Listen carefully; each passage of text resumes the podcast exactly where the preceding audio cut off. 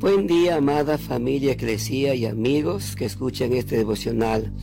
Hoy, 27 de julio del 2020, quiero hablarles el tema Venciendo la tentación. Al comenzar a vivir nuestra vida con Jesús, nos damos cuenta de que la vida cristiana no es correr una carrera de 100 metros, sino que es un maratón que dura toda la vida. Y en esta carrera encontramos obstáculos que pueden ser tentaciones con las que nos enfrentamos cada día. Pero, ¿qué hacemos cuando hay una tentación? Durante la tentación recuerda que nuestro enemigo es el padre de toda mentira, y él querrá engañarte para que pienses que no es tan malo, e intentará hacerte caer porque sabe que si haces lo correcto vencerás el obstáculo y avanzarás en la carrera.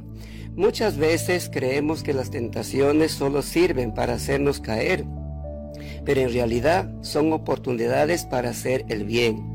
En Santiago 1.12 dice, Dichoso el que resiste la tentación, porque al salir aprobado recibirá la corona de la vida que Dios ha prometido a quienes lo aman.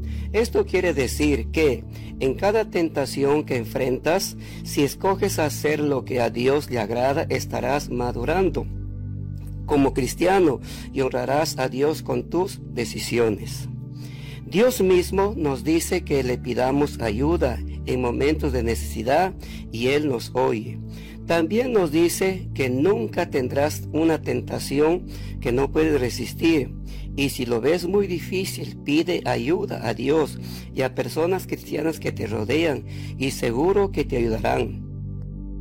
Reflexiona en las siguientes preguntas. ¿Cuáles son las tentaciones más recurrentes en tu vida? ¿Qué cualidad puedes desarrollar a través de la tentación? Ora conmigo.